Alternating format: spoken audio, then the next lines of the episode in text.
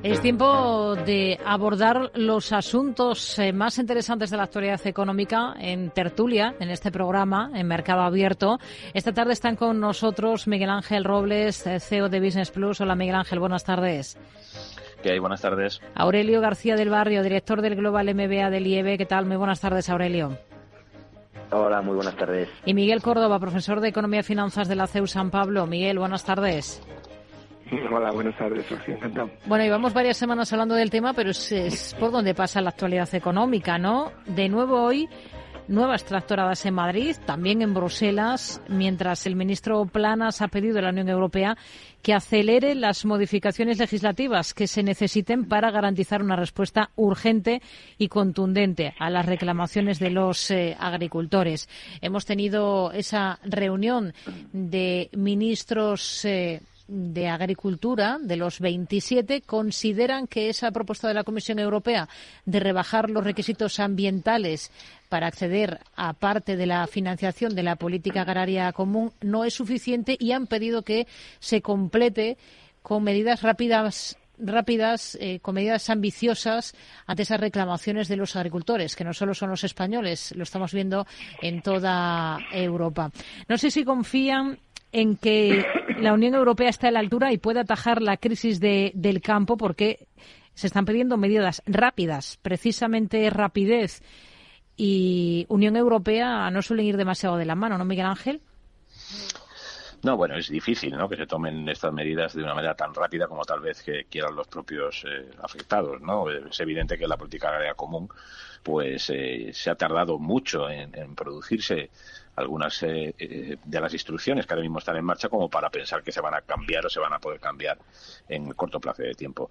Yo creo que la parte de relajar los requisitos medioambientales puede ser alguna de las normas que se flexibilicen más rápido, ¿no? Pero, pero la verdad es que el resto, algunas de ellas que afectan lógicamente todo lo que tiene que ver con, con esa parte también de la competencia exterior, ¿no? Y de ver cómo poder mitigar esa parte, sobre todo, pues de la entrada de productos de terceros en unas condiciones que no sean las adecuadas, pues obviamente eso lleva muchísimo más tiempo, ¿no? Entonces, bueno, vamos a ver qué es lo que pasa, ¿no? Eh, yo creo que esta reunión de Bélgica, por lo que lo que ha hecho, pues ha sido poner de manifiesto una vez más que, que bueno, que la Comisión pues va por detrás de las exigencias que se piden los ciudadanos y en este caso por detrás de las exigencias que están pidiendo eh, de manera particular, pues todos los que son los agricultores, ¿no?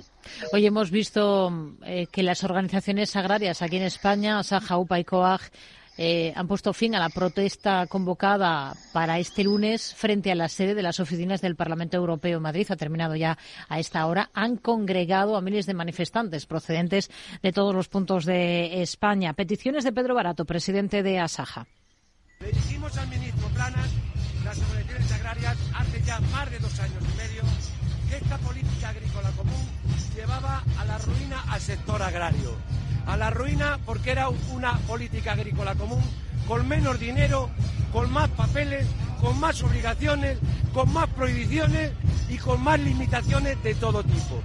Y si a eso le sumamos que aquí hay un desmantelamiento silencioso con el apoyo de los gobiernos de Europa y también de aquí bueno, pues son eh, manifestaciones de Pedro Barato en esa, de Pedro Barato en esa protesta que se ha celebrado en Madrid durante toda esta mañana. Eh, Miguel, seguimos a vueltas con el mismo tema. Sí, claro, pero mientras no se hagan, se tomen las decisiones adecuadas en la Comisión Europea, pues la cosa va a ser complicada. La verdad es que han sido años en los que el colectivo verde, por llamarlo de alguna manera, ha estado, venga, a, meter normas y normas. En el fondo, los de gente de Bruselas son un montón de burocratas que no han cogido una azada en su vida. Entonces, eh, probablemente ni han consultado a las organizaciones agrarias, ni a los agricultores, ni a nadie. Ellos, eh, con emitir directivas comunitarias eh, de 200 páginas, les va bien. Entonces, eh, ese tipo de planteamiento no tiene sentido. Por fin ha explotado el campo y ahora dicen que usted debemos dejarnos de cuadernos digitales, de, de esto planta aquí, no planta aquí, esto es barbecho, esto no. Oye, perdón, déjeles en libertad hacer lo que tengan que hacer, de acuerdo con unas normas fitosanitarias y todo ese tipo de cosas, y ya lo sé, por supuesto. Pero entonces, si esas normas son exigidas aquí, pues también a los de fuera. Y si los de fuera eh, producen y venden a la mitad de precio, ¿por qué poner aranceles?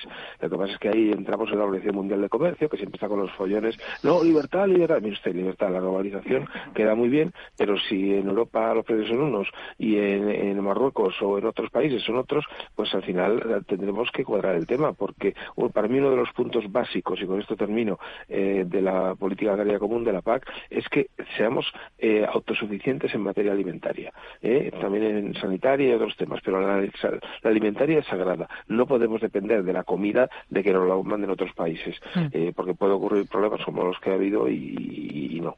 Aurelio. Pues sí, me parece, lo que acaba de decir me parece fundamental, ser, ser autosuficientes en, en, el sector primario, ¿no? Lo que pasa es que cada vez, cada vez está ocurriendo, ocurriendo menos, ¿no? Por distintos motivos. Pero bueno, esto no hace más que poner de manifiesto el, el, difícil equilibrio que existe entre todo lo que es, eh, por poner una perspectiva más amplia, todo lo que es la Agenda 2030 con, con el, desarrollo de, las, las, economías ¿no? y de los integrantes de, de, esas distintas economías, porque como bien comentabas antes, no está ocurriendo solo en España, sino, sino en el resto de países de Europa. Bueno, Francia está teniendo también eh, movilizaciones eh, realmente importantes, aunque sabemos que allí siempre son de, de ese índole. Entonces, es, es muy complicado al final no se trata nada más de la reducción de la carga administrativa, para, para los, eh, los agricultores y los, y los ganaderos, donde es cierto que es, es un, eh, una, una situación que para muchos de ellos por distintos motivos se convierte en un problema eh, absolutamente crucial. Pero bueno, también lo, lo mencionaban mis, eh, mis colegas eh, ahora, es que bueno estamos compitiendo en desigualdad de, condiciones, ¿no? Tenemos productos que vienen de Marruecos, de Turquía, de otros países, donde claro, si no se les pide lo mismo que a, que a nuestros productos, pues el, nivel de competencia es absolutamente desigual y por lo tanto mm, la situación para el campo se, se convierte en algo muy difícil y luego no podemos olvidarnos tampoco de, aspectos como el, el gasoil, ¿no? En los temas energéticos comentaba anteriormente en esa Agenda 2030, una serie difícil equilibrio. Claro, para los agricultores es absolutamente fundamental para, para su explotación. Por lo tanto, todo lo que suponga dificultades al uso de, de, ese combustible, que no deja de ser un combustible eh, contaminante, bueno, pues es, ponerle más, más, más trabas a la situación, claro. Hmm. Bueno, al margen de esto, el Mobile World Congress se ha arrancado ya en Barcelona, promete ser un evento de gran magnitud, lo es todos los años en el sector tecnológico y de telecomunicaciones. Hay quien comienza a poner la, el acento en que la gran asignatura pendiente es que se hable no ya de los millones que dejan todos los participantes, los congresistas, sino que se ponga el acento en los miles de empleos de la industria tecnológica que se desarrollen a partir de, del mobile. Este es el gran reto. Miguel Ángel. Bueno, sí, es evidente que a través del mobile se puede desarrollar eh, empleo, ¿no? Pero tengamos también una cierta precaución, ¿no? El empleo tecnológico es un empleo que va a ir al alza, obviamente, y siempre va a ser así, sobre todo en estas próximas décadas con la inteligencia artificial, pero también irá en detrimento de otro tipo de empleo donde no será tan necesaria tal vez a lo mejor la mano de obra, ¿no? Eh, del ser humano y sobre todo pues algunas capacidades administrativas del ser humano, ¿no? Entonces, por lo tanto, yo creo que pongamos el foco primero en lo importante, que es tener acceso a esas tecnologías por parte de la mayor parte del los ciudadanos, ¿no? Y que, y que bueno, que estas tecnologías se sigan desarrollando. Es evidente que el World Congress lo que tiene es una cita donde lo que se hace es comercio principalmente, ¿no? No creo que sea el punto de encuentro donde se genere el, empleo, no es donde se deba de generar el empleo, sino que esto lo que hay que hacer es dar a no conocer, sobre todo esas nuevas eh, actividades que se pueden realizar en el ámbito de la tecnología de la información, para que así el resto de los operadores también se animen, ¿no? Y también vean posibilidades de mejor optimización de las tecnologías y, por lo tanto, de mejor optimización de todo lo que es el desarrollo del, ser humano, ¿no? Porque en definitiva todas estas virtudes de la tecnología lo que viene es a favorecer al ser humano como siempre ha pasado en estas últimas décadas. Por lo tanto, yo, vamos, no pondría tanto foco en que el World Congress tendría que, ser el definitorio como para creación de empleo, sino que precisamente es esto, un gran escaparate donde lo que hay que hacer es poner encima de la palestra de todo lo que se puede realizar en el ámbito de la tecnología de la información mm. y comercializarlo en esta propia feria. Miguel. Sí, completamente de acuerdo con Miguel Ángel, que eso al fin y al cabo es una reunión, un escaparate, queda muy bien, etcétera. Pero claro, luego nos sale nuestro presidente del gobierno diciendo que aquí vamos a montar un hub de inteligencia artificial maravilloso y no sé qué y tal. Oye, señor Sánchez, aquí quiere usted pasar de los núcleos de ferritas a la inteligencia artificial sin escalas, porque desde los años 50 en Silicon Valley están dándole al tema, desarrollando cada vez más y más y más, y aquí en España estamos jugando a las chapas. Entonces, oiga, mm, vamos a ver, vamos a analizar el tema, eh, y no me haga usted como con los anuncios de de la vivienda, iba a hacer 200.000 viviendas y, hasta hoy. Y ahora dice, vamos a hacer un hub de inteligencia artificial, porque sí, ¿eh? porque España es eh, lo vale, ¿no? Entonces yo, creo que al final hay mucho postureo y, evidentemente hay que desarrollar un, hub tecnológico, pero, pero hay que hacerlo bien, hay que hacerlo con, con muchas empresas, analizando todos los temas y no poner como ahora inteligencia artificial es una palabra mágica, apuntarse a la última palabra mágica. Yo creo que, es un poco frívolo. Hmm. ¿Cómo ven las cosas, eh, Aurelio, en este ámbito? Pues yo creo que el mobile tiene, tiene diferentes tipos de retos, ¿no? Pues desde, si miramos ya desde el año 2002, eh, bueno, tuvimos ausencia de grandes anuncios, ¿no? O sea, eh, llevaron novedades a la feria las principales marcas participantes, aunque hubo poco anuncio eh, en términos de, productos de consumo. Después, eh, competencia de otras ferias, aunque son más pequeñas. Es verdad que Mobile tiene más, más presencia, por ejemplo, que IFA de Berlín, pero bueno, cada vez está ganando más, eh, más eh, importancia. Ver si cómo, cómo se afronta en el futuro el equilibrio entre lo presencial y lo digital, ya que probablemente en el futuro veremos que, que puede ser algo, algo híbrido. Eh, que la industria de la tecnología tiene que recuperarse todavía de la crisis de materias primas y afrontar una caída de consumo eh, evidente que ha sufrido y después ver cómo puede afectar, por último diría, los temas de, la situación independentista en Cataluña, ¿no? Al, propio Congreso en, sí. Así que y, respecto al estoy de acuerdo con lo que con lo que se comentaba respecto a si es un sitio de creación de empleo, creo que no lo es per se, sino es el sitio eh, expositor donde tanto los eh, y, sobre todo los demandantes de empleo mm. pueden ver mm, eh, qué, compañías y qué tecnologías se están moviendo para, para intentar hacer posteriormente a, ese potencial empleo. Hmm.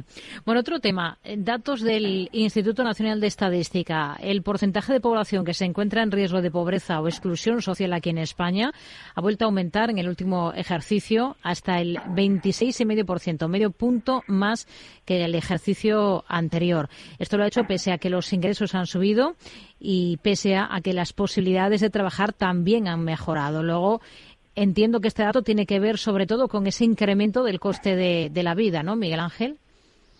Tampoco tengo muy claro cómo se hace la estadística, ¿no? Porque evidentemente, me imagino, también se tendrán en consideración los datos de inflación dentro de saber dónde está, ¿no? Porque si aumenta la riqueza y aumenta los salarios medios, pues evidentemente ahí a lo mejor pues hay algún dato que, estadísticamente queda fuera, ¿no? Como para, para poder definir ese 0,5%, ¿no? De, aumento, ese 5%, ese 0,05% de aumento. Bueno, lo que es una realidad, y eso es obvio, de que el país eh, se genera también, este país está generando desigualdades de una manera muy clara, ¿no? Y que son de gestionar y de tratar, ¿no? Parece ser que pues esta parte de mano de obra intensiva que tanto se ha querido favorecer con temas de aumento de salarios mínimos profesionales, al final no solamente va por ahí, ¿no? Sino va más bien por hacer planificaciones de un mejor desarrollo de las capacidades personales de cada una de estos eh, de estas personas de nuestra sociedad para que tengan empleos de mayor capacidad económica, ¿no? Para poder generar empleos de mayor capacidad económica y ellos puedan acceder a ellos, ¿no? Entonces, bueno, yo creo que esto pone de manifiesto que, evidentemente las políticas eh, con las que se está trabajando, el tema de los salarios y el tema de los ingresos eh, por parte de las personas, pues no son las más adecuadas del, obviamente, ¿no? Porque si no, este dato tendría que ser o que tendría que variar bastante a favor, ¿no? No en decremento de que siga habiendo más pobreza. Miguel, ¿qué, qué reflexión le provoca este dato? Pues sí, yo, yo sí me lo creo. Yo sí me lo creo por los fenómenos eh, sociales que se están produciendo. Por un lado, eh, no para de jubilarse gente con salarios pues más elevados, de 25, de 30, de 25 mil euros al año, y son sustituidos inmediatamente por milionistas. Lógicamente, el salario medio no sube. En los últimos 3-4 años ha pasado de 26.500 a 29.000 euros al año. Sin embargo, eh, la cesta de la compra, básicamente los alimentos frescos, han subido un treinta y tantos por ciento. Y al final, la gente que está cobrando salarios bajos, todo va a consumo no puede ahorrar. Por consiguiente, su, su nivel eh, ha, sufrido, eh, lógicamente. Dice, no, es que todo, todo el mundo 40, trabaja 40, no, no trabaja 40 horas. Hemos pasado de 33 horas semanales a 31 horas eh, semanales en los últimos dos años. Entonces, mm, aquí lo de los fijos discontinuos entra mucho en juego. Hay unos 700.000 más. es decir, al final, cuando metes todo esto en un costelero, en una costelera, te das cuenta que hay mucha gente que trabaja unas pocas horas a la semana a, a, salario miliorista y que, y, que, que al final eh, hay otros tres millones de personas en el paro y muchos inmigrantes, que a lo mejor en situación ilegal, que lo aceptan por cualquier precio, con lo cual, eh, lógicamente, el riesgo de pobreza es, sube, tiene que subir hmm. porque realmente se está produciendo un achatamiento de la pirámide de, salarios y hacia abajo. Aurelio, una pincelada en menos de un minuto. Sí, a mí me llama la atención, si miramos la tasa, la tasa AROPE eh, por nivel de formación eh, alcanzado, vemos que personas con educación superior es de más del 13% y más del 25% entre personas con estudios de secundaria eh, de segunda etapa. O sea que ya no afecta esto solo a las personas de, de, niveles educativos muy bajos. Y después otro dato importante, que un 37% de los españoles no tienen capacidad para afrontar gastos imprevistos. O sea, la verdad es que la, la foto parece bastante preocupante, desde luego. Nos quedamos con estas reflexiones. Miguel Ángel Robles, Aurelio García del Barrio, Miguel Córdoba. Gracias y hasta la próxima. Muy buenas tardes. Buenas tardes, Buenas tardes a todos. Gracias.